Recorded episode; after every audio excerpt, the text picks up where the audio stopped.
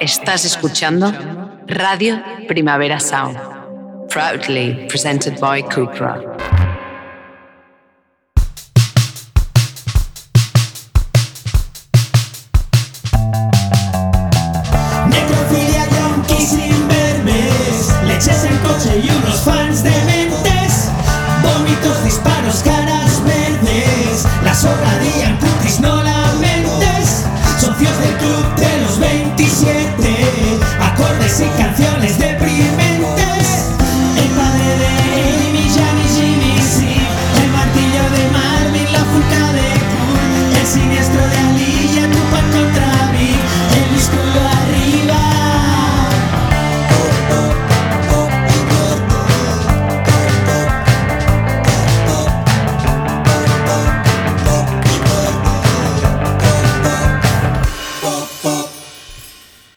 Buenísimas noticias, Kiko Amat. Cuéntame, Benja Villegas. Est- est- estaba disfrutando viendo a Rob gozarse la sintonía, tío. Estaba haciendo como punteos en el aire, ¿no? Está guapa, ¿eh, Rob? Air Estás, un poco orgulloso de nosotros, ¿eh? Estaba haciendo air guitar.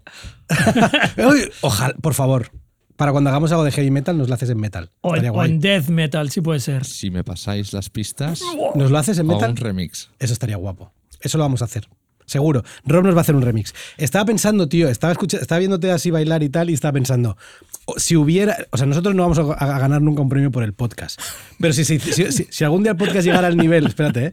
Si el podcast un día, algún día llegara al nivel como de los Goya y hubiera eh, premio a la mejor sintonía, igual sí. Ya, ya. ¿No? Pero no te creas, y a lo mejor no llegan muchos premios, pero yo que soy escritor ya vengo de una tradición de todo lo que te llega es póstumo. O sea, a la que te mueres es de Joder, puta y madre. en nuestro caso, todavía Incluso, más. incluso siendo al revés, incluso siendo herético y rebelde y tal, cuando te mueres se olvidan y entonces ya parece que sea normal y ahí entonces te premian pre- y ponen un nombre. Premio va- Kiko de literatura para sus normales profundos. Yo- Pero ahora sí. nada, cero. Pero ¿sabes aquello? Que si hubiera el premio a la sintonía, igual es la mejor sintonía de podcast de España. Yo te digo. ¿No? Yo creo Te que digo, sí. nosotros no hemos escuchado nunca ni un, po- ni un podcast de otra gente, pero asumimos, asumimos que, No escucho un podcast ni para atrás. que este es el mejor. Pero porque las sintonías son una mierda, por eso la paro. es por eso que no empezamos, vale. Bueno, Kiko, eh, esta semana me toca a mí. Estamos aquí para hacer algo que yo no he hecho casi nunca en la vida, que es hablar de De deporte. deporte, exacto. De hecho, para poder- o sea, fíjate lo que tengo que hacer para hablar de deporte contigo. Que es hablar de muertos, De asesinos. de asesinatos. Hijos de puta, sí. Eh, en Veo que llevas una camiseta que la audiencia no está viendo Sí. ahora, pero es una camiseta de pop y Sí, muerte. Que es como, deporte. Tengo que luchar contra todas las sensaciones que me acompañan desde mi infancia y mira que sabes que no me interesa el fútbol. Total. Pero claro, yo me eduqué en una cultura 100% Antimadridista. antimadridista. Pero a mí Antimadri- me- La camiseta antimadridista siempre me identifico como goleador porque no me gusta ni el fútbol, es que me da Exacto. igual, pero sé que, Pero esa es una buena. A mí me gusta. que mi eso. viejo diría, "Mm, no me traiciones con eso al menos. O sea, Claro, total. has- destruiste el rugby, mínimo- exacto. tal, eres un... eh, Pero al menos sea antimadridista hasta es que, mueras, yo, por favor. es que yo soy tan anti-Barça, tío, que te entiendo perfectamente. Sí, o sea, que no, o sea, casi me parecería mal que no lo fueras, tío. ¿Sabes? Sí, Sin sí. gustarte el fútbol. Eh, pero bueno, mi intención con la camiseta es como lo, como lo del abstemio. Es que me aprecies a pesar Claro, de por supuesto. ¿vale? En el podcast de hoy, me, me toca a mí, en este ping-pong que estamos haciendo un poco de vez en cuando, me toca a mí hablarte de deportistas asesinos. Habíamos hablado de la posibilidad de hablar muertes en el deporte, porque hay muchísimas cosas, eh, secuestros, asesinatos, tal, pero, pero yo pensé, bueno, igual podemos acurar una- un poco más para futuros eh, programas en los que tú puedas participar también, pero, y en este caso yo te iba a hablar solo de deportistas que han sido asesinos, ¿vale? En esto no participo porque me han prohibido participar. En plan, no hables de deporte, no, no. aunque No sean asesinos. No, yo, yo, lo- eh, yo en este vengo como a contarte cosas que Sí, me sí. gusta, ¿sabes? Em, ¿Qué pasa con los, con los deportistas asesinos? Hice una, una pequeña búsqueda, una, primera criba, y, claro, tío, o sea, o sea, si algo encontramos en, en los, en los asesinatos por parte de deportistas es mogollón de asesinato machista a cascoporro, eh, mucha violación, o sea, em, claro, en muchos casos el deporte y en muchos deportes eh, es la representación peor de lo que es un hombre, ¿no? Del, del hombre hetero eh, deleznable es en, en muchos deportes es la representación máxima, ¿vale? Y Kiko creo que el máximo nivel de taradismo por, pues, por país, por tipo de deporte, eh, por posibilidades de acceder a armas, se lo lleva el fútbol americano de Claro. calle, Kiko, de calle. ¿vale? Entonces, yo para Claro, el tipo de deporte, el tipo, la virilidad que exige un tipo de deporte loco. es la que también te hace la feromonación que te obliga a matar a Peña, ¿no? No, no, bueno. Porque en el vóley hay asesinos de vóley. No lo creo. ¿No? Pero, pero guárdate esto. Guárdate esto porque al final te quiero preguntar unas cosas. Em, Fútbol americano, en el fútbol americano te podría hacer un. O sea, podríamos haber hecho un, capítulo que fuera pop, muerte y, y, Fútbol y- americano. y fútbol americano directamente, ¿vale? Yo en este caso te traigo dos eh, deportistas de fútbol americano y un par más. eh, los dos, de, cu- curiosamente, los dos de fútbol americano son un poquito más extensos, los otros dos son un poquito más cortos. Pero, pero no me los podía saltar estos de fútbol americano porque son interesantes. El primero que- que- del que te voy a hablar, eh, además creo que la historia eh, te interesa, la, co- la conoces seguramente mejor que yo, eh, y compartimos, creo que en, la- en el anterior capítulo pues, hablábamos de Leslie Nielsen, aquí vamos a hablar de De, OJ de Dennis, Simpson. Dennis Nielsen. De- ah, bueno, ah, de Leslie. de Leslie. No, no, quiero por decir que hablamos de. Leslie. Hablamos de, Leslie también. Y aquí vamos a hablar de OJ Simpson, que es el, el- este deportista, jugador de fútbol americano que hizo sus pinitos en, en el mundo de la actuación y participó en la trilogía de la trilogía, sí, como de puedas, que Veneramos y recomendamos en cualquier momento del día. Y, ¿vale? él, y el tipo de actuación que se requiere de él se puede es, hacer es perfectamente. increíble, sí. Y, hace- está bien y, hace- nos, hace y cae bien y nos hace sabe mal Sí. lo que pasó con él por lo bien que lo hacen. aparte la peli siempre pilla, él cae, cae con una silla de ruedas, la cabeza en un pastel. Sí. Eh, pues mira, pues para presentarte al la- el, el trocito este de OJ Simpson, te traigo una canción de Jay-Z que se llama The, The Story of OJ y que el videoclip está muy guapo para los que lo queréis buscar y la canción suena así.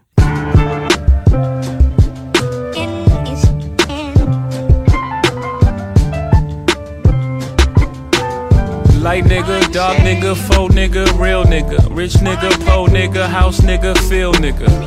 Eh, yo he hecho un poco de tijeretazo para que entre la voz antes, para que, porque había mucha intro, pero la canción está guapísima. Esta es canción favorita de mi hijo De- mayor, claro, Boy. es Sí, que, muy que favorita. La, la, la Poppy Muerte mí tiene que saber que la persona más guay, o sea, el principal prescriptor de música guay ahora mismo de este podcast es el hijo mayor de sí. Kiko.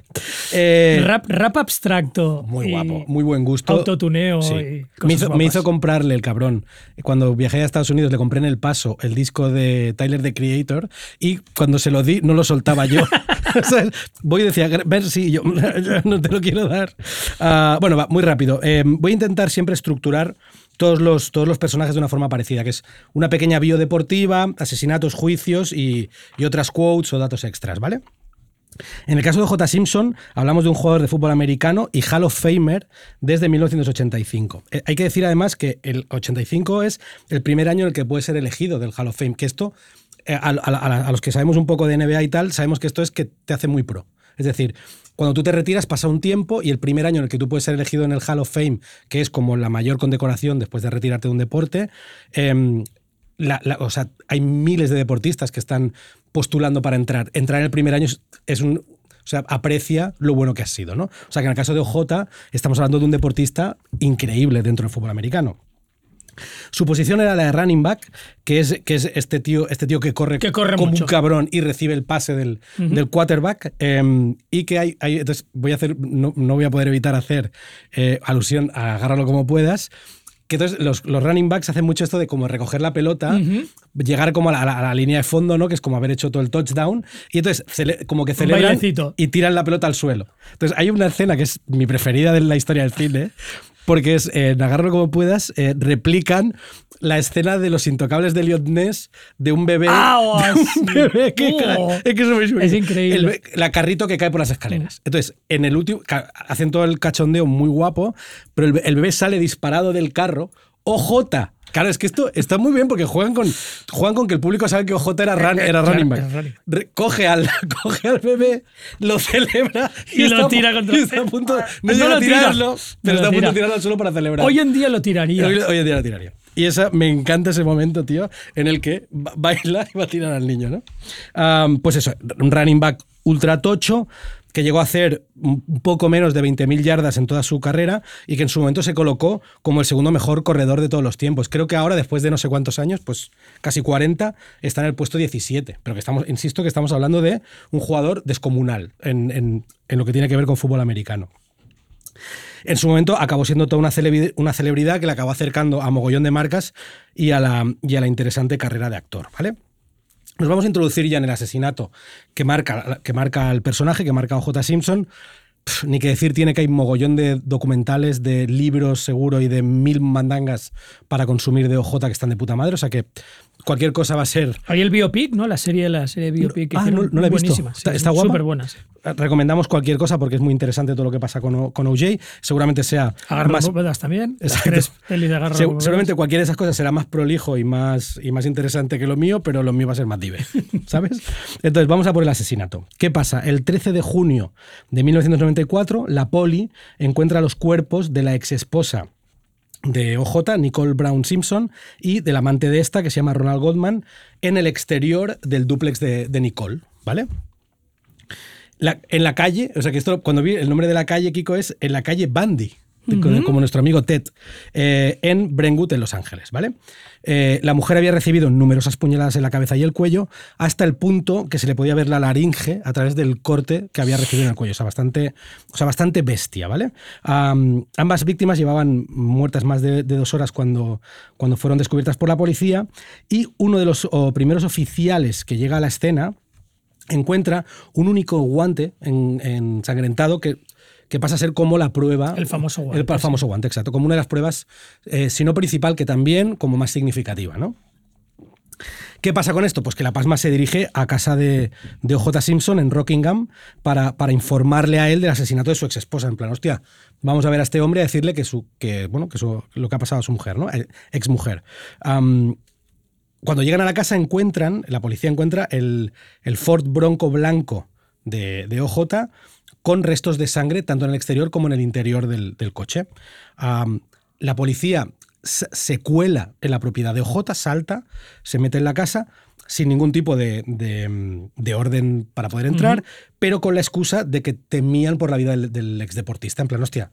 A lo mejor es un asesino Exacto, va exacto. por él. Es alguien que, está, que ha matado primero a la mujer y ya lo está matando a él, ¿no? ¿Qué sucede? Que Simpson evidentemente no estaba en, en la casa porque había tomado un vuelo hacia Chicago la, noche anterior, la, la- la noche de los, de los asesinatos.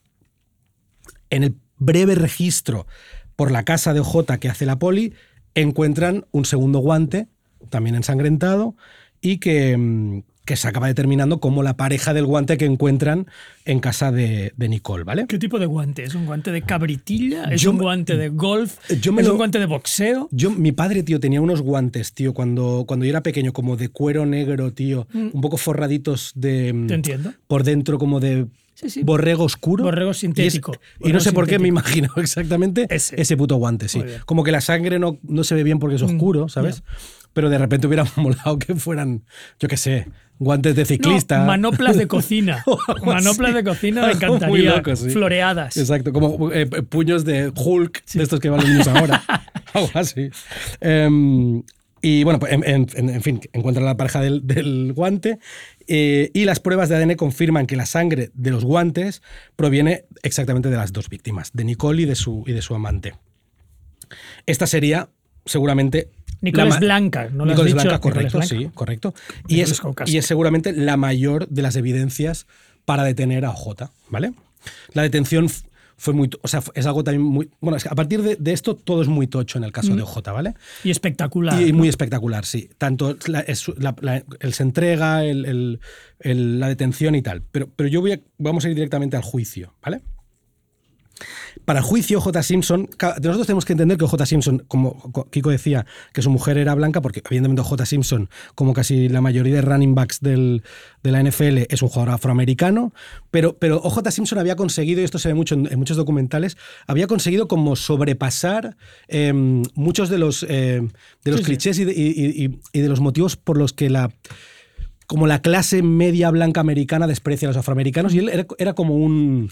Sí, pero porque se había desnegrizado. Exacto, ¿no? sí. La canción de, de, de, Jay- de Jay-Z que poníamos antes habla un poco de esto, ¿no? En plan, yo no soy negro, soy OJ, ¿no? Entonces OJ tenía un poco esto y creo que es importante entenderlo para todo lo que vamos a hablar. ¿no? Sí, y solo se juntaba con, con eso, con millonarios blancos. O sea, es un tío que realmente no, no- no era Cassius Clay, no, era- Ni mucho era- no menos, tenía exacto. ningún tipo de conciencia racial en ese Correcto. sentido. Vestía como un blanco, actuaba como un blanco. Sí, Pero corría, cor- cor- como decía, como dijo de todo una vez el futbolista de Barcelona, pero corría como un negro para poder vivir como un blanco. Claro. ¿no? Em, Bueno, para su defensa eh, se puede permitir contratar a un equipo de abogados de la parrísima, entre los que destacaban F.L. Bailey, Alan Dershowitz y Robert Kardashian, que es el padre de las Kardashian, Sí, sí. que es uno de los, de los abogados, que además, si no me equivoco, creo que Robert Kardashian tenía como la licencia de, de abogacía caduca durante más de tres años y la renueva solo para defender a J porque son como muy amigos, además, eran Sí. como, tienen una relación como personal estrecha. De hecho, de hecho a- o sea, eran tan colegas que se cree que Robert Kardashian podría haberse eh, deshecho de la ropa ensangrentada Mm. con la que OJ eh, lleva a cabo los, los asesinatos, o, sí, ya estoy diciendo que ha cometido los asesinatos, em, el, el día, el día que los comete, cuando él se marcha a Chicago, la noche esa en la que la policía entra en su casa y no lo encuentra, se cree que el padre de las Kardashian podría ser quien se, quien se deshiciera de la ropa.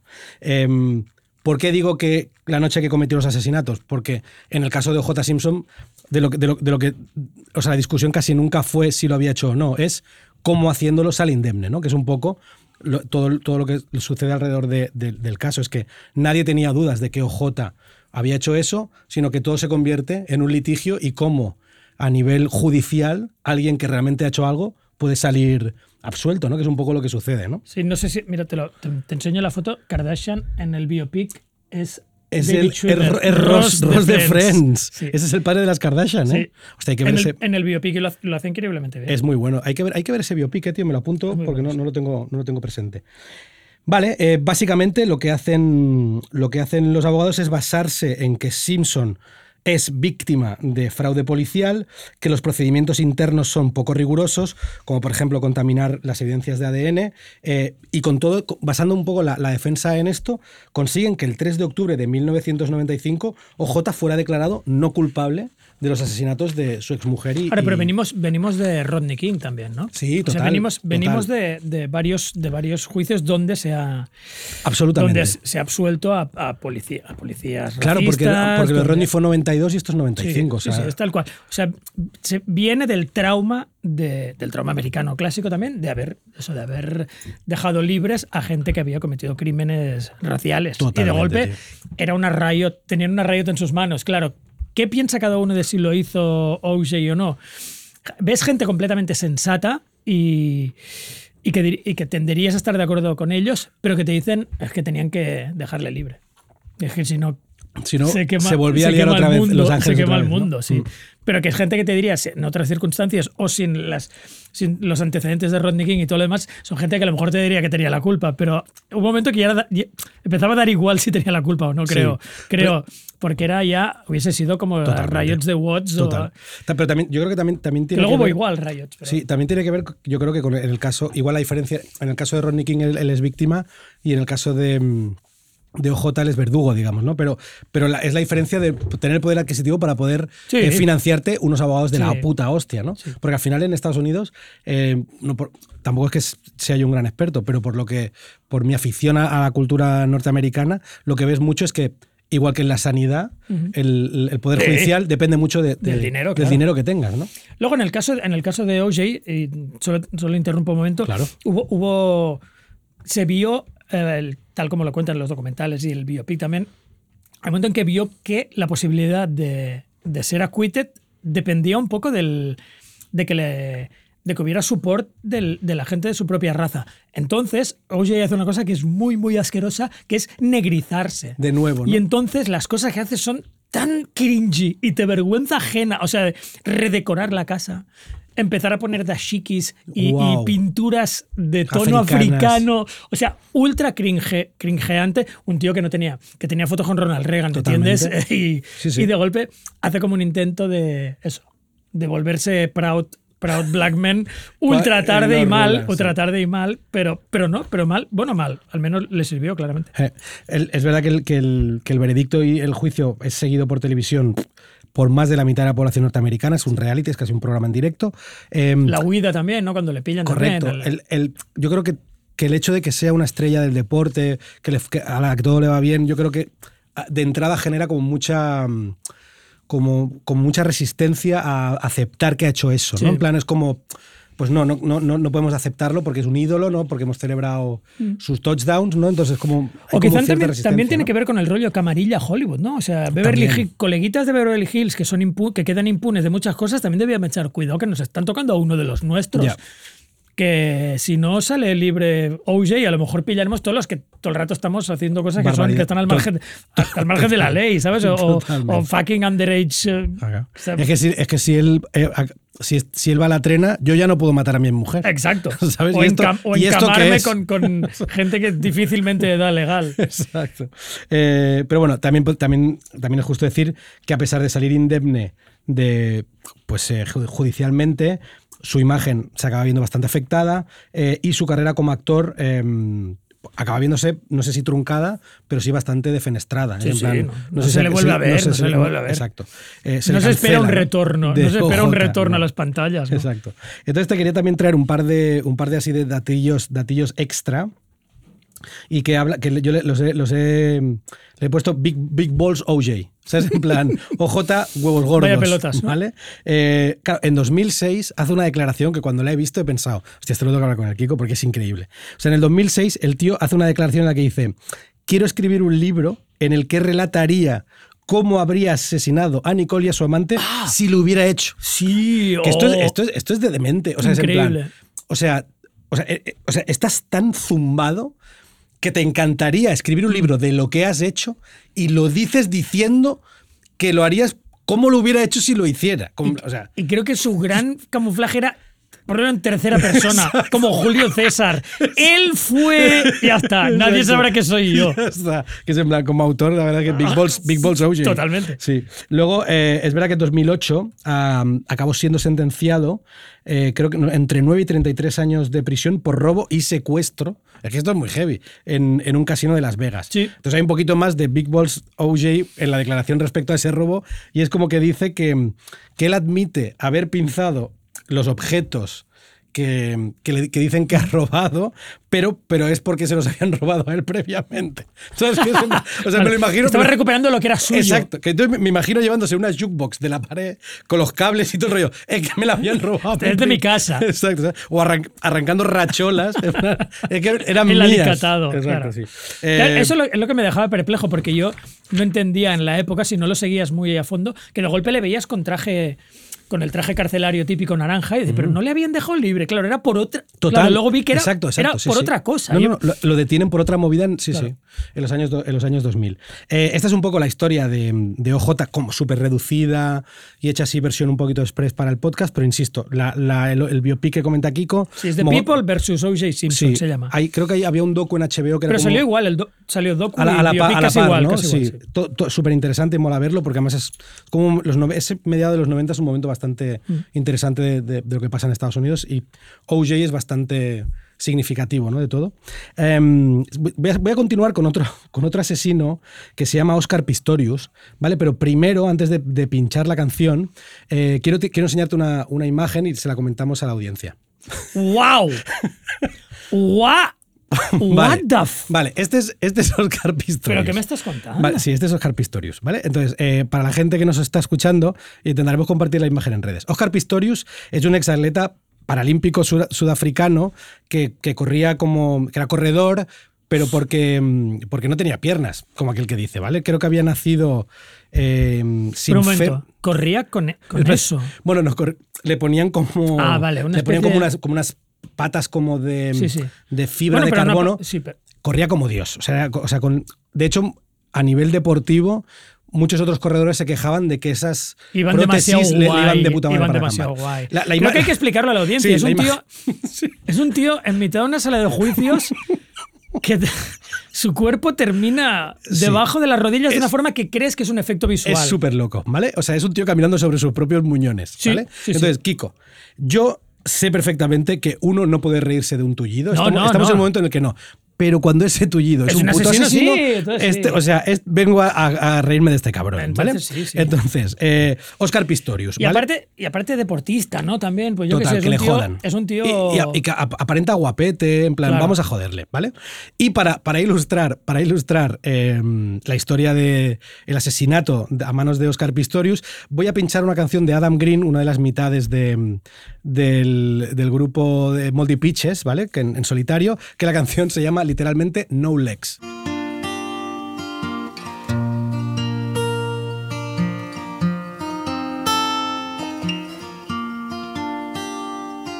There's no wrong way to fuck a girl with no legs. Just tell her you love her as she's crawling away. There's no wrong way to fuck a bitch with no faith. Now you'll never be sad again. Loving you. Oscar Pistorius, tío, No Legs. No puedo parar de. o es sea, que es estoy increíble. Que- hipnotizado. Total. por Es que, el- sí. Porque son como. ¿Tú has comido alguna vez codornices a la. O sea, son pierna de codorniz a la plancha. Pero literal. A la brasa. Sí, O sea, es cuando, cuando alguien tiene las piernas muy, muy tal y le dicen piernas de codorniz, no tiene nada que ver con esto. No, no, esto es literalmente literalmente la pierna que arrancas de una codorniz Total. para comértela es Sí, esa. totalmente. Esto es como si, yo qué sé, como si a tu juguete de, de- del Capitán América le quitas las piernas y- queda la pieza que engancha. Sí, sí, sí, es una sí, locura. absolutely, es una locura. Bueno, Oscar Pistorius, Kiko, es un exatleta paralímpico sudafricano. eh, que nivel- Encima debía ser racista. que Seguro, lo tiene todo el seguro, coleguita. ¿eh? seguro.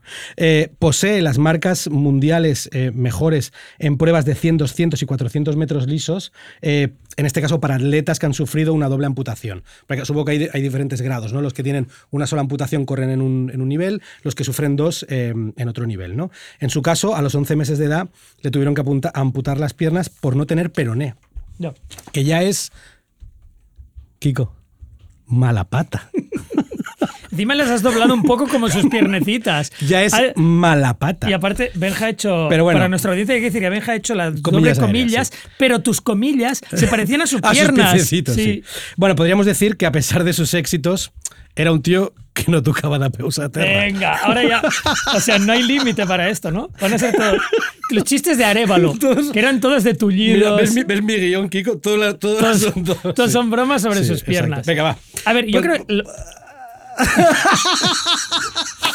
Exacto. Gracias, Ro. Gracias. No entró con buen pie, es verdad. Ahora, si hubiera micro abierto, todo el mundo estaría Exacto, haciendo bromas Sí. con, lo- Y con es- la pierna. Pero es un puto asesino, que le jodan. Pero Vamos si, allá. si fuera un bluesman, que todos son blind, mag, no sé qué, deaf, no sé cuántos, sería double amputated ta- Pastorius, ¿no? Este Total. nom- total, nombre de bluesman, eh, claro. double amputated Total. Mac Pastorius o algo Total. así. El, yo tengo, o sea, yo aquí tengo que hacer un, un mini, mini, mini inciso y es que yo de pequeño, tío, mi tío eh, Juan Diego se quedó ciego, tío. O sea, vimos, le vimos quedarse ciego eh, durante mi adolescencia, ¿vale? Y no ponerse ciego. no, no, no, quedarse, Quedarse. ciego, ¿vale? O sea, pasar de ser un tío que, que veía a no ver y trabajar en la 11, ¿vale? Y era uno de los tíos que mejor chistes explicaba, era uno de los tíos más cachondos del mundo y era constante hacer bromas Ah, por con él, con él y, y, y para él y, y él, devolverlas, increíble. Con lo cual no voy a tener ningún tipo de escrúpulos con el hijo de puta de Oscar Pistorius. Debía ser el primero que, haría- que hacía bromas también de tullidos Total, y tal, y cuando le tocó, pues siguió. Porque además él nos explicaba, sus, nos explicaba sus historias en la 11 y eran increíbles, claro. Claro. Eran muy diversos. Eh, vale, vamos, vamos ya a meternos en, en- en- Vamos a meter el pie en, en el tema del asesinato. Vamos a, poner pie y medio en el asesinato. yo, yo te doy pie. Yo, yo te doy pie.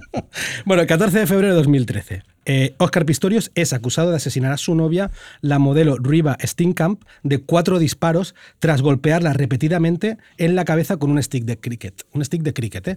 Evidentemente, vamos a ir a por este hijo de puta porque es un bastardo, ¿vale? Lo más heavy es, es en lo de excusas de mierda, en la de deportistas, es que Pistoras- Pistorius asegura que él eh, piensa que había entrado un intruso en su casa y que estaba a punto de llegar a su habitación, ¿vale? Él considera, dice, hostia, ha entrado alguien en Miquel y está a punto de entrar. Según él, un miedo instantáneo le llevó a tomar un arma y a andar sobre sus muñones, que seguramente es lo que está representando en la foto que comentábamos, hacia el baño donde dispara cuatro veces, ¿vale? Esto es como su coartada, lo que él explica. Tres días después del asesinato, su coartada da un paso en falso. Paso en falso, muy bien. Cuando la poli halló un bat ensangretado en la casa de Pistorius y el, que es el utensilio que resultaría clave para esclarecer las circunstancias de la muerte de Stinkham, ¿vale? Lo que todo el mundo diría una vez detenido, eh, que Pistorius era descrito como, como un paranoico, una persona obsesionada por las armas y, en la cual, para la cual los celos eran su talón de Aquiles. vale, ya está, ya está. No, no, no, no, prosigue. ¿Vale? Entonces, vamos a, vamos a por el juicio, ¿vale? El juicio comienza, el juicio de Pistorius, esto es bastante rocambolesco todo lo que pasa alrededor.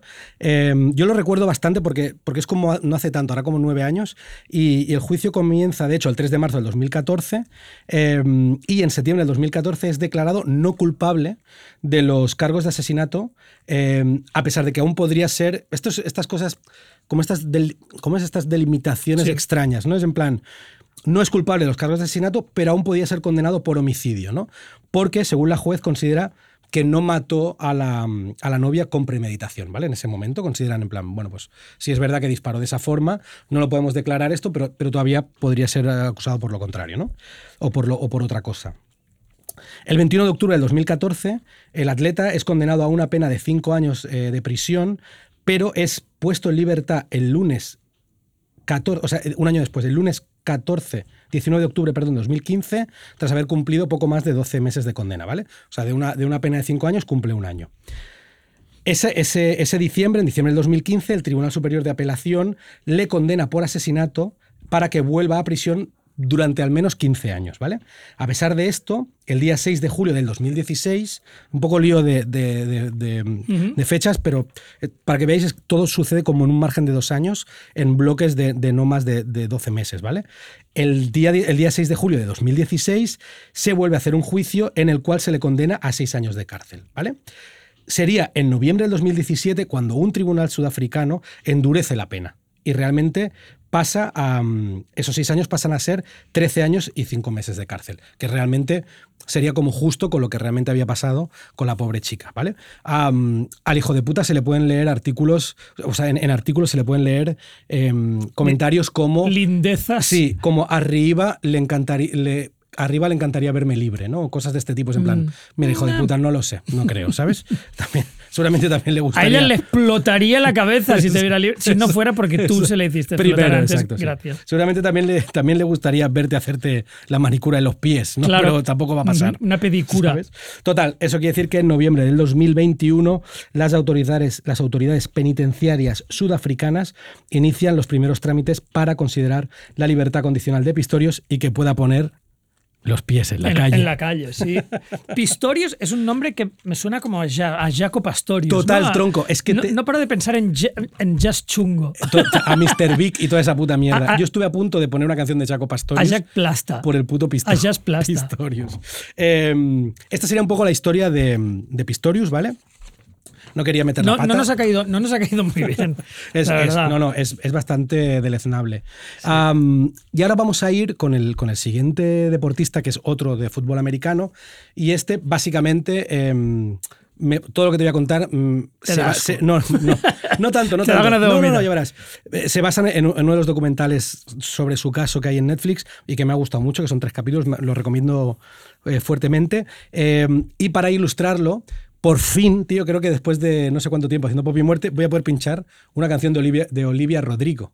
Que yo- sabes que llevo tiempo intentando pinchar Claro, suyo. con, con cualquier excusa. o Sí, sea, le- sí. Entonces, hoy para. Yo para- creo que te- ella te tendría que escribir o algo, porque eres un fan un poco Soy que bordea, que bordea lo stalker ya. Sí, pero, pero no intento, o sea, no la sigo en redes ni nada. Simplemente, o sea, es un poco 90s. O sea, escucho su música y ya está. O sea, no soy fan de, de fotos en la carpeta. Porque sus, pa- sus padres escuchaban a Green Day y a es un poco ese rollo. seguro. Claro, a Blink total. seguro. Sí. Y, y vamos a, a adornar un poquito la historia de Aaron Hernández con All American Beach del último disco de Olivia Rodrigo. Mm.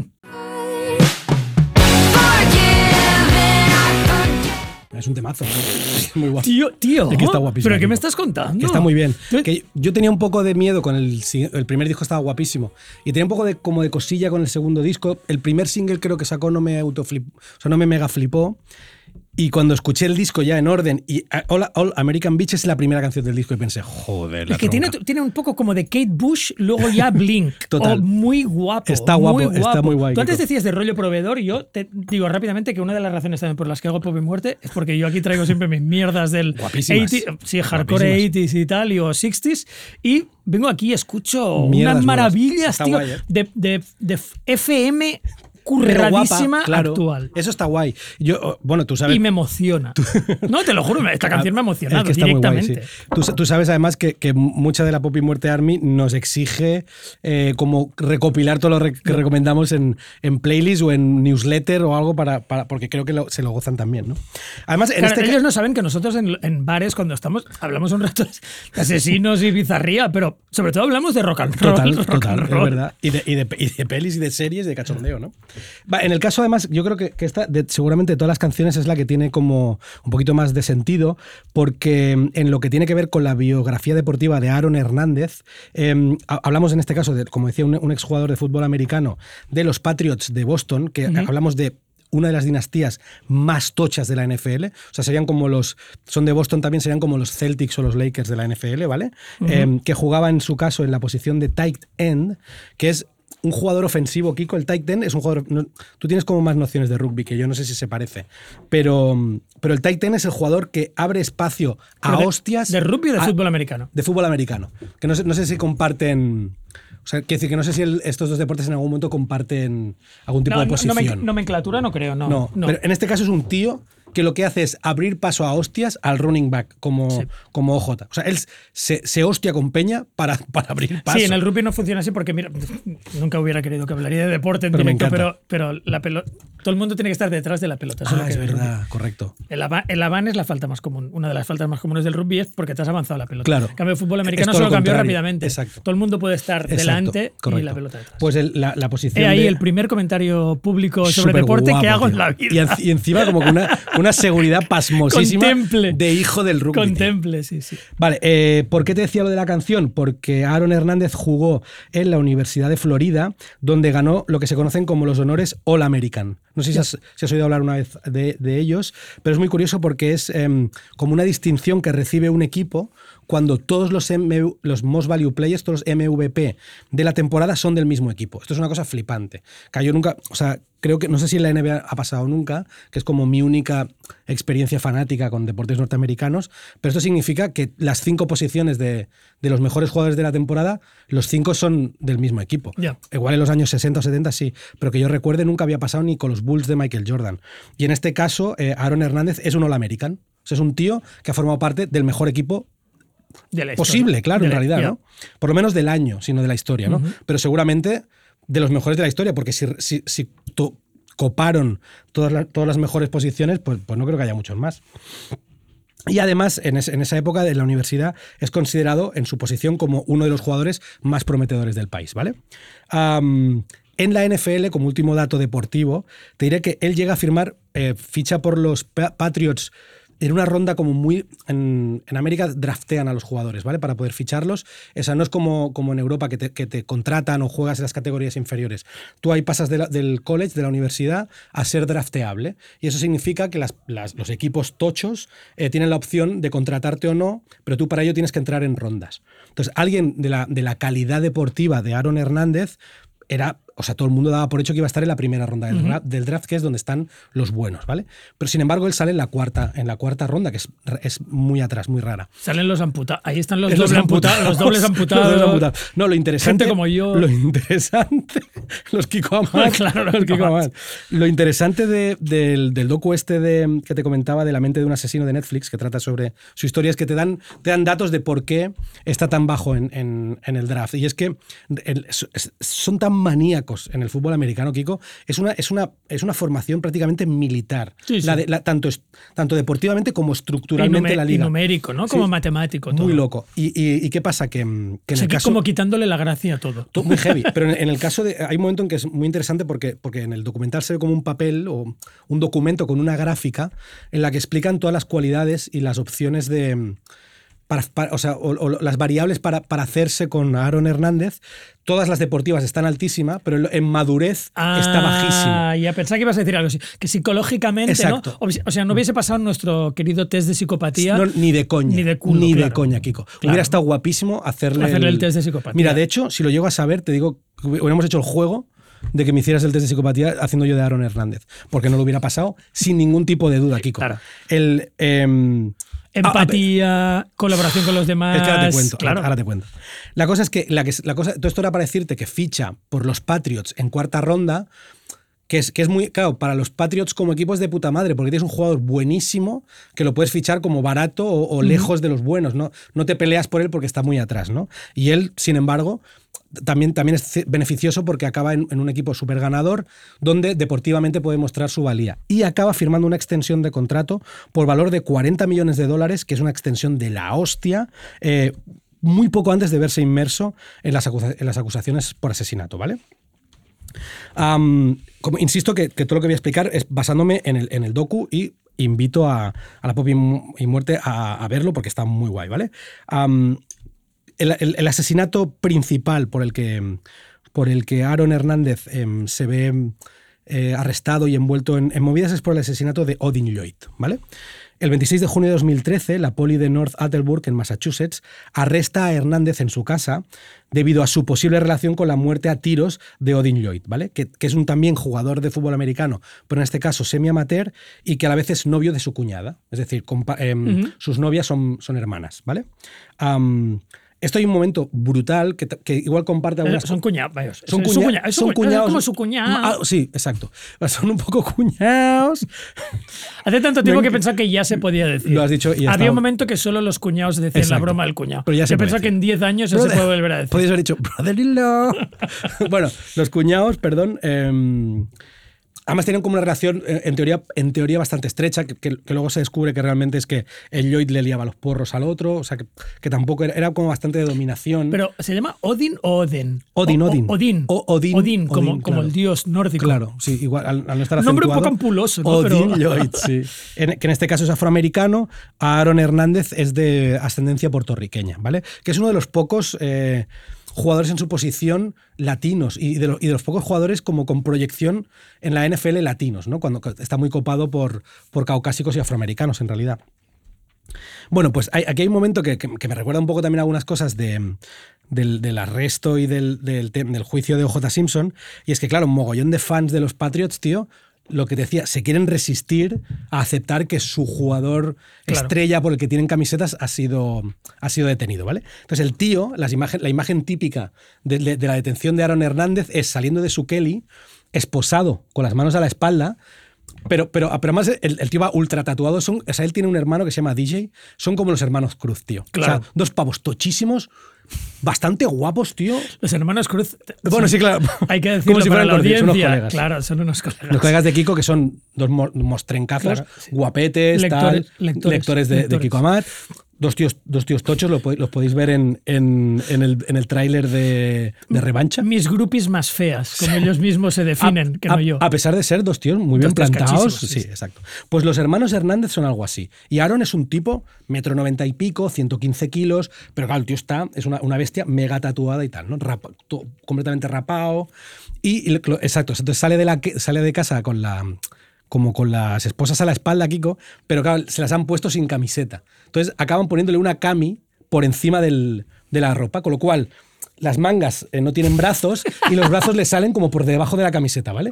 Pues tronco, tío. ¿Te puedes creer que... que- parecía un Pare- un amputado. poco amputado, tío. amputado, claro. Pero que la, la imagen fue tan icónica, tío, que se convirtió en hacerse, hacerse un Hernández y se creó todo como un, Una moda. Una moda viral en redes que era hacerse fotos con la camiseta por encima de los brazos de la peña en plan en apoyo, En apoyo. a Aaron Hernández. O sea, Apoyo y, y- y imagino que algunas de Mofa también. Buah, puede ser. En, la puede ser. en esta península, Hubiera sido el mofa. 90% hubiera, sido de mofa. memes Mofa. Hubiera sido de mofa. 10 10 Hubiera sido de mofa. seguidores. Pero en este caso se genera como, pues eso, como una pequeña. eh, Incluso con algunos amputados haciéndolo sin haciendo necesidad eso, de metérselas ¡Ah! detrás, porque ya, no sale nada. o sí. Caimán, Caimán Gens. Caimán Gens. Eh, para que veas el nivel, quiero decir, de, de fanatismo y como de apoyo que había al- alrededor de él, ¿vale? Eh, cuando, cuando, cua- por supuesto, cuando regiran la casa de Hernández, aparecen restos del arma homicida, huellas dactilares y pruebas mega contundentes, ¿vale? Algún- una carta donde ponía he, mat- he matado este- una foto con el He matado al cuñado. Exacto. Eh, ¿Qué pasa? Que evidentemente se le retira eh, la posibilidad de fianza, o sea, se, se le, o sea, perdón, se le retiene sin fianza en realidad, y los Patriots rescinden el contrato de forma automática, ¿vale? O sea, Hernández pasa a ser un preso sin posibilidad de, de- de ser eh, liberado por, por pago de fianza y ya no es jugador de la NFL, ¿vale? Este sería como el asesinato que lo mete en la trena. Pero que luego hay, un, segundo, un segundo homicidio, ¿vale? Que son los asesinatos de Abreu, de De Abreu y Furtado, ¿vale? En junio del 2012, o sea, prácticamente un año antes del asesinato de Lloyd, Daniel de Abreu y Safiro Furtado, que son dos inmigrantes caboverdianos, aparecen muertos a tiros en un coche en Boston. ¿Vale? Por lo visto, al salir de este club, eh, Hernández, que iba acompañado de un colega perlísima, tío, que se llama Alexander Bradley, tío, que sale en el docu declarando en contra de él y tal. Mira que em, te digo que Alexander Bradley suena a perla. Es un perlaca Suena cuando ves el jepeto, flipas. Total, que el pavo, el pavo eh, van juntos en el coche, el, el- además se ven mogollón de... Lo que mola mucho de este docu, Kiko, son dos cosas. Uno, que hay mogollón de cámaras de seguridad, que, ve- que ves cosas de... como gesticulaciones sin audio de, de- de Hernández saliendo de, de un club, tío, que dices que este pavo le va la, le va la- le va la marcha, tío, hostia, total. de hostia, sí, y, sí. y luego, y luego mogollón de llamadas telefónicas, tío. Que esto, esto me, me recordaba un poco... Airadas, Y me recordaba, no, no, y me recordaba un poco a una cosa que siempre me dices tú, tío, em, respecto a, a la escritura en literatura, es que en plan, tú no, tú no tiene que ser el personaje que- el que diga cómo es, ¿no? En plan, tú no puedes hacer la manipulación de explicárselo al... Pues el docu lo hace, tío. O sea, Opinionar. exacto, tío. El docu eh, se permite el lujo de gestionar todas las llamadas que hace desde la trena sin, sin darte, o sea, sin opinar, tío. O sea, solo lo oyes hablar a él. Seguramente en la forma de, de editar puede haber, pero en realidad es guay porque es él el que te está diciendo cómo es mientras habla con la novia, mientras habla con la madre y tal, ¿vale? ¿Y que se desprende de cómo habla. Ahora, ahora- ahora te cuento. En- básicamente aquí lo que pasa es que, el, que sale como mega cabreado del, del club y le dice a su colega, el Bradley, que cuando están en el coche, que, que se acerque al otro coche de los caboverdianos y saca una pipa y al estilo Tupac los tirotea de coche a coche o sea, los- y mata a estos dos tíos, ¿vale? Y por último hay un, hay un tercer caso que es como los mata. mata a los dos caboverdianos a tiros, tío, a, a quemarropa. Coche con coche, rollo Tupac. ¿Sabes? Rollo. Le dice al Bradley, acércate al coche. Pipa, que tenía como en la guantera, porque además el pavo. ¿Les hace antes el bajar la ventanilla? No lo el sé. clásico. Baja, ¿Puedes ba- bajar? baja. ¿Tienes un piti? ¿Tienes un piti? Pa, pa, pa. No, no, tienes que hacer el de esto como de ventanilla antigua. Baja. Les dijo, ¿tenéis un piti? Sí, pues yo tengo fuego. Claro, Patapam. mo- movimiento circular. El pavo, por lo visto, en, en el, el- también estaba bastante enfermo con las pipas y todo el rollo, y se había hecho como mogollón de como de mecanismos de esconder pipas en el carro, tío, para cuando si lo paraba la poli no encontraran las armas que llevaba en- encima, tío. Era un poco, era un poco, quería ser un poco gángster. El, el- Hombre, el- no, un poco Aaron. no. Si se había cargado los cabeverdianos, sí, sí, era, un gang- era un gángster. Entonces, y luego, por último, está el intento de homicidio al propio Alexander Bradley. Claro, después de Pero ver- Esto me lo estás diciendo cronológico. Es cuñado cabeverdianos Bradley. sería- esto se- precede al exacto. cuñado. El Vale. ca- el- digamos que el de. Ahora te, Pero- explico, ahora te explico por qué te lo estoy contando así. La cosa es que después de los caboverdianos, el Bradley ve como el, el Aarón este se está, cada vez está más loco, está súper esquizo. Y él, plan, "Os cre- creo que me están siguiendo, ¿no? En plan, se vuelve un poco paranoico. Y Bradley, le- ¿por qué será, no? Y Bradley le dice, porque mataste a dos pavos. Claro. Quiero decir, porque igual la policía te está siguiendo tal. Y entonces el pavo, tío, como que lo, le dispara a quemarropa al colega, tío. O sea, no lo llega a matar, eh, pero le dispara a quemarropa, tío. No me lleves la contraria, ¿no? Muy poco. heavy. Bueno, o eres el único que lo sabe. Claro. Y te quiero mm, volar la tapa de los sesos, ¿no? Entonces, digamos que Bradley ahí, durante el documental, explica que él no quiso acusarlo en ese momento porque tenía intención de cepillárselo, ¿no? En plan. O sea, el tío va al hospital, se recupera del- de la herida y, y decide no decir a la poli quién le, ha, quién le ha disparado para ser él mismo el que se encargue de él, ¿vale? Pero bueno, al final acaba, digamos, vengándose en el juicio por lo del cuñado, ¿vale? ¿Por qué te lo he contado en este orden, Kiko? Porque él, él primero eh, está retenido por, lo, por, por haberse cargado al, al cuñado y durante toda esa época él tiene mogollón de relación con una de sus primas hermanas, que es una enferma de cáncer terminal, pero que por lo visto le ha hecho como muy de madre en muchas etapas de su vida y sobre todo en la última, ¿no? Eh, luego te cuento relación con los padres, que evidentemente hay, hay, chicha, ¿vale? La cosa, está, la cosa está en que en uno de los momentos en los que intentan pues como averiguar cosas a través de, de las entrevistas o, o los...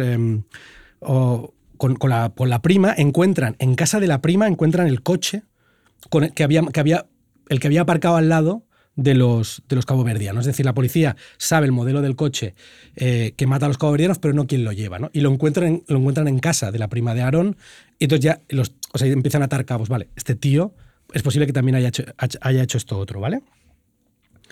Y entonces ahí digamos que es cuando empiezan los juicios, ¿vale? O sea, el tío, el tío pasa de ser una, una estrella del fútbol americano que ha, que ha firmado Con un una- potencial- una extensión que flipas de con un 40 millones de dólares a estar en la puta trena, ¿vale? Y em, ser como medio como medio dudoso si era el, el autor o no de lo de su cuñado a tener A gente haciendo apuestas, Exacto, apuestas de que muertes. seguro, seguro que Total, sí. exacto.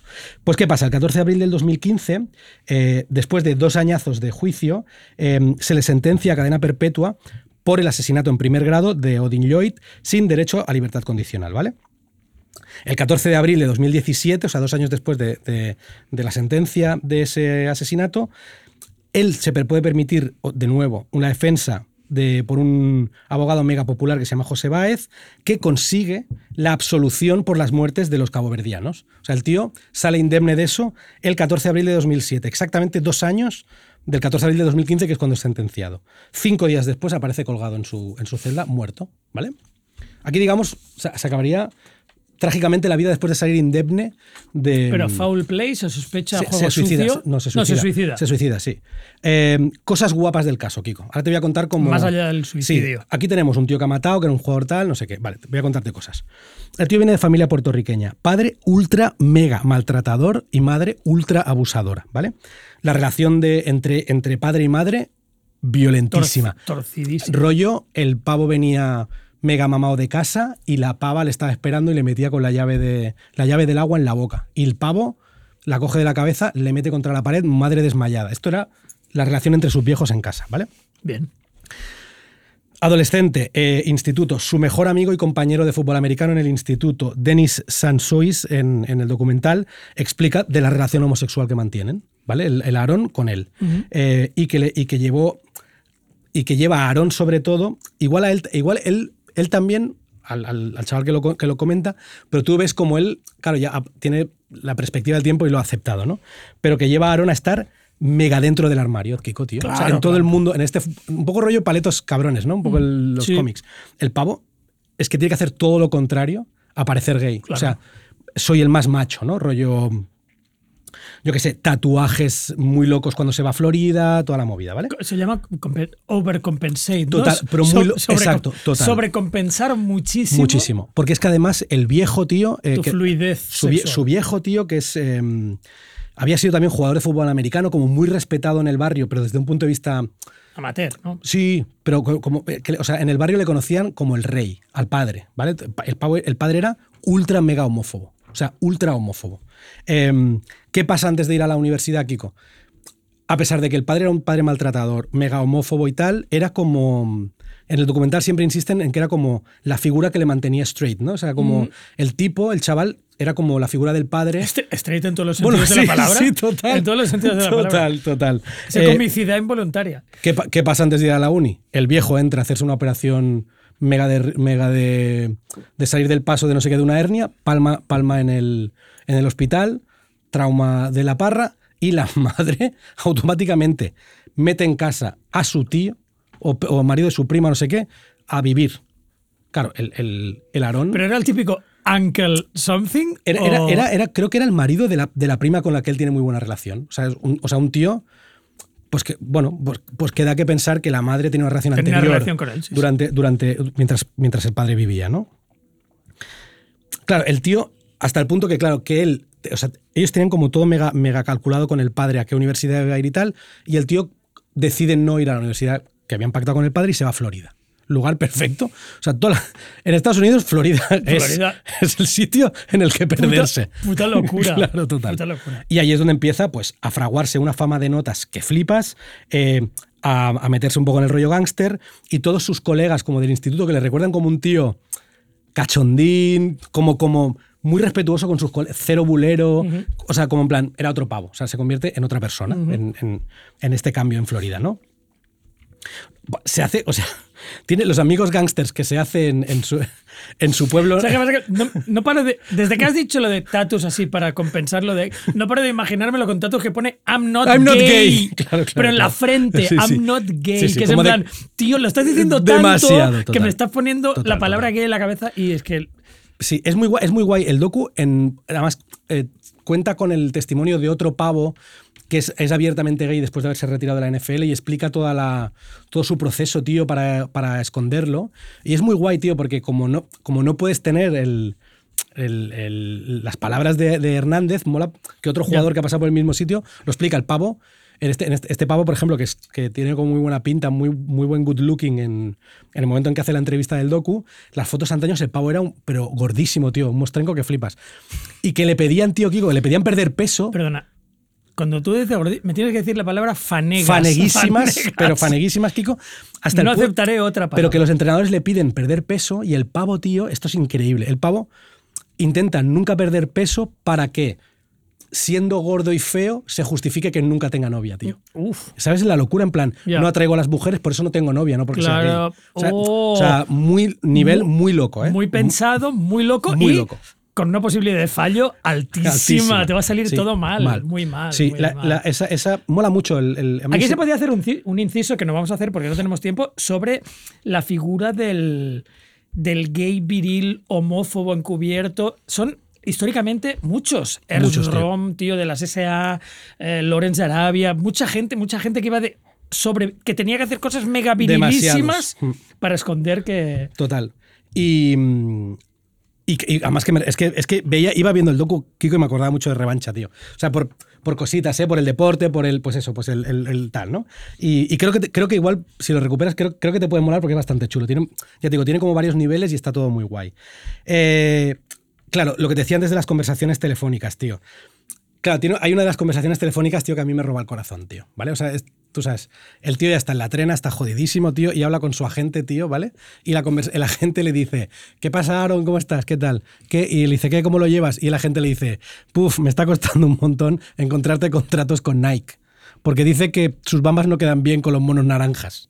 Y entonces el pavo se descojona. Ah, ja, ja, ja. Dice, ¿has probado, has probado de buscar tratos con Smith Wesson, que es la marca de pipas. Y, el, y el otro, "Ah, ja, ja". Muy Y ahí pensé, "Eh, bien, tío. ¿Qué vas a- qué vas puta hacer? trena". ¿Qué vas a hacer? Es la tipo de bromas Y, que... y a lo mejor estabas ya arrepentido de toda la mierda que te ha pasado porque a lo mejor tenías un tormento interior muy grande. Muy bien, sí. Yo creo que sí. Te habían jodido la vida. En las conversaciones, tío, con la madre por teléfono desde la trena, le, le- le tira, le tira todo, el, todo el odio, le, le echa en cara todo lo que todo lo que le había necesitado ya no está, ¿sabes? Las conversaciones con la prima son muy interesantes. Hay un momento en que se refiere como a... La cárcel es solo de tíos, y hay un momento en que se refiere como a, la, a, a- a los, a los transgénero de la cárcel, tío. Se refiere como a esas cosas, tío. Co- Como muchísimo desprecio, tío, totalmente, seguramente forzado, Contra- ¿no? sí. Y la, y la mujer, tío, en plan, como le insiste un montón, en plan, no me gusta que hables así, ¿no? En plan, no son cosas, tío, son personas transgénero igual de humanas que tú, tal. No, en plan, hostia, es, muy- es muy interesante, tío, porque en ese punto dudas de si durante esas llamadas la mujer siquiera sospecha que el tío tiene un pasado, Claro. por lo menos homosexual, en, en una de las relaciones eh, primeras, ¿no? La, ulti- entonces la, última, la última movida, tío, que es muy loca, tío, y que a mí me, flipó un montón, es en la movida del ETC, que es la encefalopatía traumática crónica. Esto es muy loco, ¿vale, Kiko?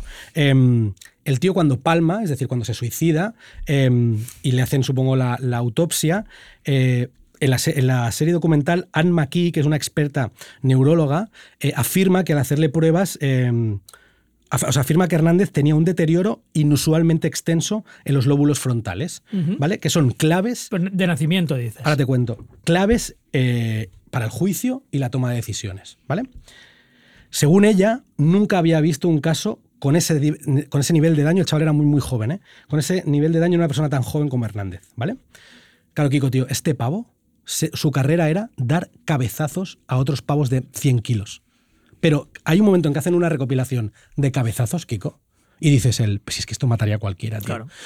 Y, y entonces, entonces sacan como el caso de un, de un ex compañero suyo de los Patriots, que es un veterano, que por lo visto estaba teniendo problemas heavies de, de encefalofa- de encefalopatía traumática crónica, que antes de que él se meta en las movidas de, disparos y tal, aparece muerto ¿vale? El, el excompañero de, de fútbol americano, con un tiro en el pecho, tío, y una nota en la que, o sea, no en, la que, en la que especifica que no se había tirado, el- no se había pegado el tiro en la cabeza para que le estuviera en el cerebro.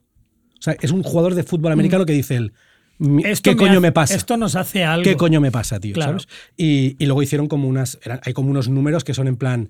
De cada 220 jugadores de fútbol americano, 111 tienen esta, esta enfermedad Bueno, por de la forma muy por agresiva. tío. contusión cerebral. ¿no? Muy loca. Claro, hasta que, claro. Y piensas, ¿hasta qué punto, tío? Un pavo eh, gay, gay en el armario, de padre, padre maltratador, madre abusadora, padre muerto de forma. ¿no? El- la- tu única guía, lo que hablábamos la semana pasada con, Mm. Sí, sí, con Nielsen. Con Nielsen, ¿no? En Con plan, Nielsen. el Sí, tú- aunque no te hubiera pasado todo lo de antes, si te empiezan a golpear en, En la, cabeza. puta cabeza pierdes el durante, orden. durante Totalmente, cinco tío. años. Totalmente. Con un martillo, al final te vuelves a lo mejor un poco, es un poco eh, inestable. sí, es muy heavy. El documental está bastante guapo. Eh, es un tío que su cara durante el juicio la- no, no expresa emociones. La forma, la forma de hablar que tiene, tío. En la, cárcel, en la cárcel parece casi subnormal, pero en cambio en las, en las, en las declas que hay en prensa deportiva cuando es jugador son, es bastante locuaz, tío. O sea, que realmente ves como que hay, como cierta, bueno, que hay como cierta capacidad de... Sí, sí. De hecho, el, el documental todo el rato juega que hay dos Aaron, ¿no? Es como la mente del asesino son dos personas, una, una dualidad, ¿no? Eh, muy interesante, tío. Es un docu Esto de los deportistas guapo. que a veces parecen subnormales cuando hablan, Valentín Roma, uno de los grandes escritores de este país, no, no particularmente reconocido y hijo de Ripollet, Totalmente. siempre dice Y gran futbolista, que eso que- exfutbolista. eso que vosotros creéis que eso es un futbolista hablando como un subnormal es un futbolista tra- traduciendo la jerga científica de un futbolista para la Total, gente total.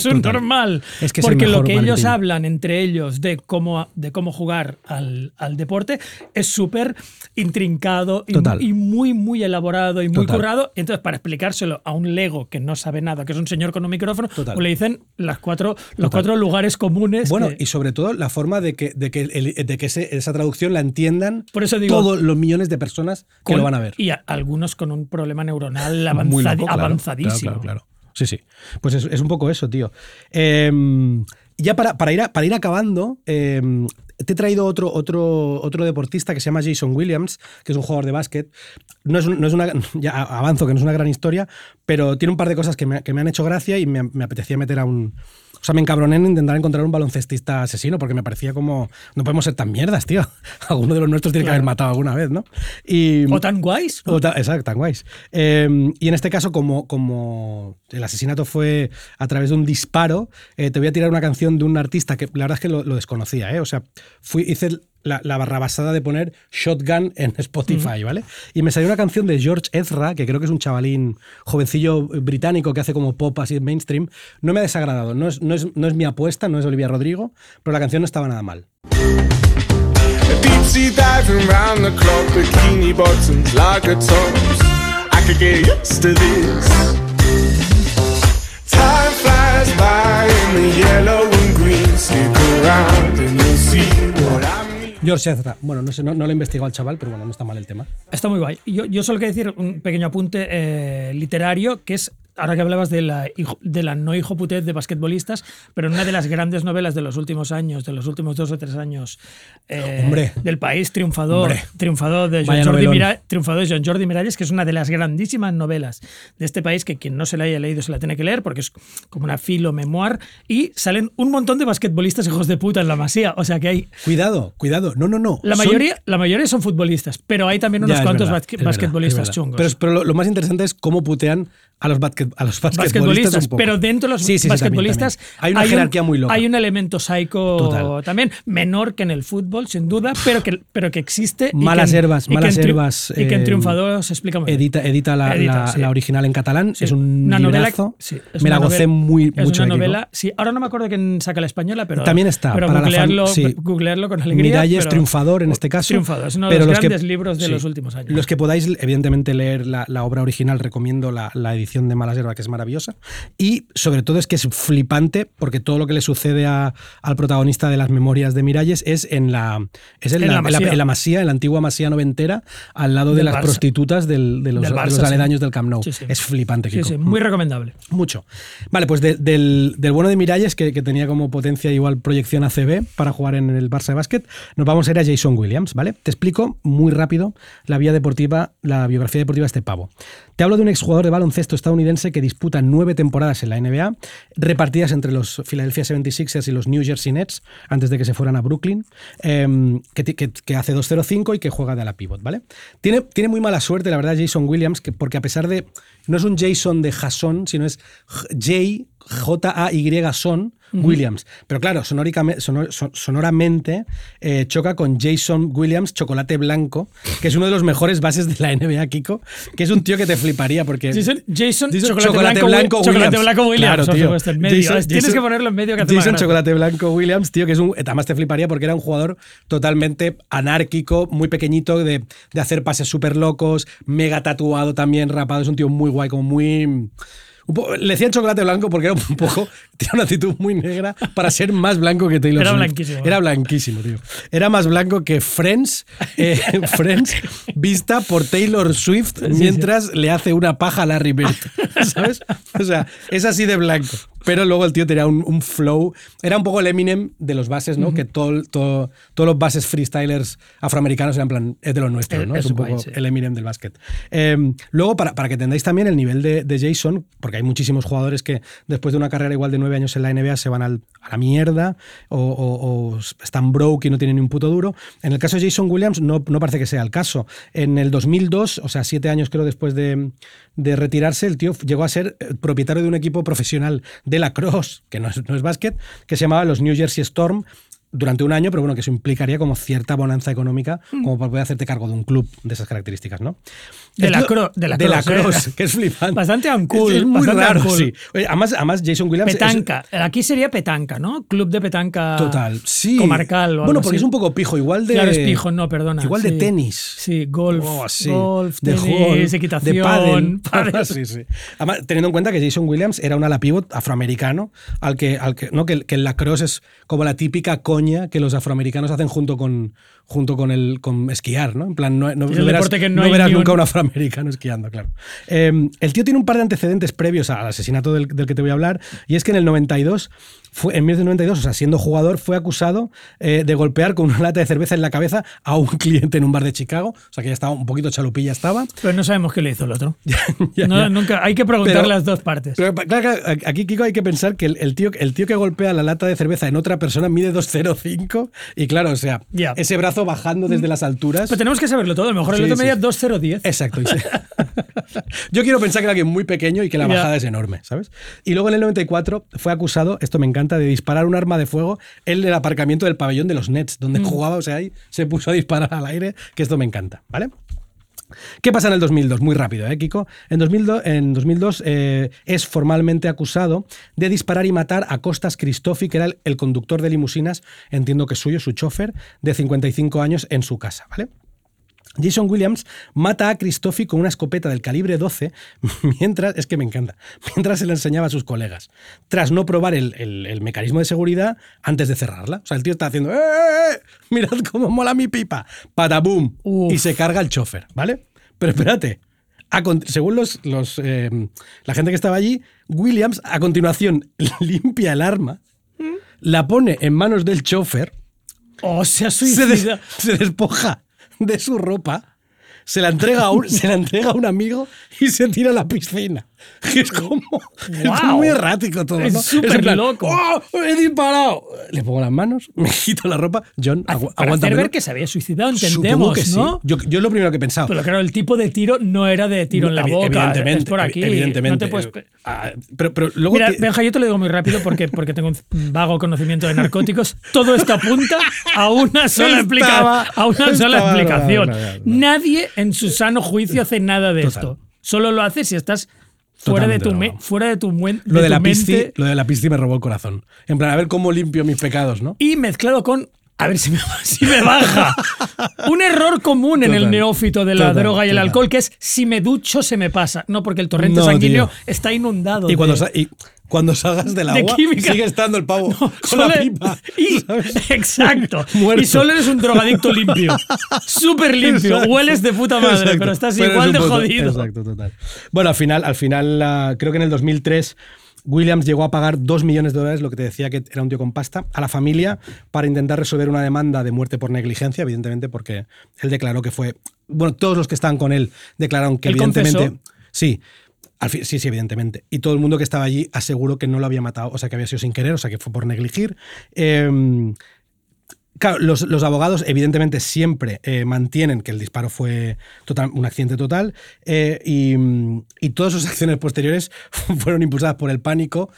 Ahora por el pánico, pánico. a.k.a. el consumo de Eh, drogas. Es una, es una chufla donde hay una P en medio. de o sea, claro, dame, Y- y bueno, dame un par de sí, pánicos. finalmente, cuando, cuando fue condenado por el, creo que fue en el 2010, es, es condenado por, por el tiroteo, acabó eh, disculpándose entre lágrimas con la familia de la víctima. O sea que eso le, Un gesto que le honra. honra mínimamente a gesto que le Jason, honra. a Jason, a Jason no chocolate blanco Williams. Eh, y para acabar, Kiko, que esto ya es el, el absoluto final, haciendo todo este... Ya sabes que a mí siempre... me- o sea, cuando hago cosas, la- mi cabeza se va a, otro, a, otra, a una gilipollez. ¿vale? Y yo aquí, Bien- había, aquí había tantos bien datos. resumido. Es que es eso. Aquí había tantos datos que pensaba, "Ha- hago una subnormalidad tengo que hacer. Y todo el rato Tú pensaba... metes un poco Homer, ¿no? En el Total. fondo hay, hay un chiste de pollas lu- luchando, luchando por salir. En este caso es- no, no está- no es tan, no es tan bajo, pero todo el rato pensaba, jo, tío, ¿cómo molaría? Eh, claro, por esto pensaba, est- están como entre héroes y villanos, ¿no? O sea, en plan, son héroes villanos en realidad, ¿no? Y de repente pensaba, hostia, ¿cómo molaría, tío, una Suicide Squad? O sea, como, como una, liga, una liga de la justicia de, de villanos Guay. deportistas. Me gusta por dónde vas. Deportistas, es decir, y, y entonces yo, yo, yo había pensado y algunos... los que han cruzado al otro lado de Exacto, la maldad. Pero que tienen que ser deportistas y matar con su deporte. Claro. Entonces yo pensaba, ¿qué te parece si entre tú y yo ahora rápido intentamos hacer una agrupación de cinco asesinos deportistas que, es, que hagan como una liga de una Suicide Squad eligiendo deportes aleatorios, ¿vale? No sé, o sea, yo, yo, había, yo había apuntado, por ejemplo, esgrima, ¿no? En los esgrima es fácil tener un tío que Mm. dentro tienes uno que es el espadachín, uno que es un tío que mata con, con la espada de esgrima, ¿sabes? Arquero está chupado, porque arqueros en Marvel está lleno, Muy tío. bien. Tenemos varios arqueros. No Lo que pasa es que en el mundo superhéroes, el arquero es el más ridículo. Siempre nos hemos reído verdad. todos de Flecha Verde. Ojo de halcón. Ojo de halcón, es el más ridículo de los Vengadores. pero en un mundo de no superhéroes, eres el más guay, tío. Claro, Eres- pero cuidado, que eso. Está Una guapísimo. puta ballesta. Aquí en la, en la puta, en la puta Me cabeza, encanta, por vale. Entonces voy a apuntar. Eh, hemos dicho Y luego y necesitamos, por ejemplo, sí, arquero seguro. Vale. eh, luego necesitamos fuerza física porque en todos los grupos hay o La bestia de los ven- una, de los o una bestia, una cosa, un juggernaut. Por tanto, aquí tenemos pues rugbistas, por ejemplo, fútbol americano. Tío, me encanta. Yo, yo había, yo había puesto, había puesto luchador grecorromano Sí, con nunca- orejas de rugbista que acojonan. Exacto. Queremos Que nucas, por ejemplo. queremos, queremos un tío que sea como el Juggernaut, pero sin el casco. que su cabeza esté unida claro. a los hombros sin, que haya intermedia- sin que haya mediación de un cuello. Y tenga esas orejas de rugbista que son Claro. repugnantes, Kiko. Esa mierda como Se que llama de alcachofa. De ahí- ahí, alcachofa. ¿no? Sí, sí. Los- los- los- Orella de alcachofa. Eh, entonces, vale, entonces tenemos, tenemos el, el- el- el espadachín, el arquero y el rugbista, tal, luchador grecorromano. Luego nos falta alguien súper esbelto y sinuoso, rollo rondador nocturno, que en el Vale. equivalente deportivo sería. em, en un entorno superior sería ridículo, pero Vale. alguien. De, algún tipo de danza, alguien que pueda contorsionarse de una forma muy heavy y torcer Hombre, el cuerpo. un- ah, me gusta. y Un pat- torcer- un- igual un patinador de, de patina- sobre hielo. Un patinador sobre Es hielo. igual, sí. igual, el, igual el rondador nocturno sería un patinador sobre hielo. El rondador nocturno, sí, es que era una época también que Marvel permitía mm, superhéroes muy raros, por ejemplo, Dazzler es una bailarina disco Total. y al final fue un super- una superhéroe. que Venga, va, me gusta, me gusta. El esbelto, eh. esbeltito, ¿vale? Y entonces yo aquí he apuntado dos cosas. y luego Uno, falta y luego no- necesitamos cerebro. Poder mental, seguro. Vale. Siempre, porque en todos los Vale. grupos hay un poder mental. Vale. Poder mental, en nuestro un caso, ajedrecista. ajedrecista. Perfecto. No hace, no hace falta Vale, pensar más. sí, sí, cabeza, cabeza, Me muy, encanta, cabeza muy me grande, encanta. pero muy. Y, y con mucha posibilidad táctica. Sí. Yo había pensado también, en algún momento había pensado los jugadores de cricket, porque, tiene, porque, la, porque la, la pala de cricket es guapísima para reventar peñas. Eso sí. Está guay como arma solo. Por eso, eso lo haces en el superhéroe como medio gamberro que. Exacto, ¿Sabes? El no que tanto en el El que siempre que está. Sí, pero que está. En el grupo también tiene que haber uno que está siempre bordeando el mal. Y que está como medio loco. Ese, pues es el del. Vale, pues es el del cricket. Y entonces he pensado que. ¿Sabes? Había un deporte que me flipa. ¿Sabes el curling? ¿Qué es eso que.? Sí. Eso que simplemente. Totalmente. como- y, y pensaba, molaría como el niño, o sea, el niño que hace curling y que le pasa algo que- para acabar siendo villano. ¿Sabes? El, el- la gen- que la Bueno, génesis. porque la gente se ríe de él por hacer curling solo. Y entonces su arma es solo puede matar en invierno y es haciendo que te resbales. su su arma es es limar eso para que tú te caigas y te Uf, desnuques. el historial de superhéroes con poderes de mierda es muy largo, pero este, este, sería, este sería uno. El, el niño de, el del Claro, curling. claro. El niño de y, y curling luego, boy. y- y luego, para acabar de arreglarlo, si esto es un poco americanocéntrico, siempre tiene, tiene que haber un tío como de fuera, uno que Uh. habla raro, como el coloso. Hostia, muy buena. Pues, por ejemplo, si son yankees, tendría que haber un francés con algún deporte ridículo francés para que todo el mundo se ría. Y aparte le otorga el efecto cómico superheroico que es todo el mundo riéndose del superhéroe malo, pues en este caso sería un to- torero, ¿sabes? O sea, algún deporte que haga, que haga solo risa en el mundo. Esto, ¿sabes, cuál, ¿Sabes cuál es mi objetivo con esto, no? Que voy a ir a la inteligencia artificial y le voy a pedir que nos haga a esta. A este si lo- no sé si lo voy a conseguir. A este pero mi intención es que en redes, el día que compartamos este capítulo, la gente pueda ver nuestros, nuestras Suicide Squad. Se nos ha ocurrido todo aquí, no había nada Por, guionizado. por eso, por eso, por eso. Que me apetecía hacer esta mierda contigo. Y para, y para acabar, yo creo que es perfecto tirar la canción Heroes and Villain- Villains, Oh, villano- héroes y villanos de los Beach Boys. Genial. Y nos vamos hasta el próximo capítulo, Kiko. Venga.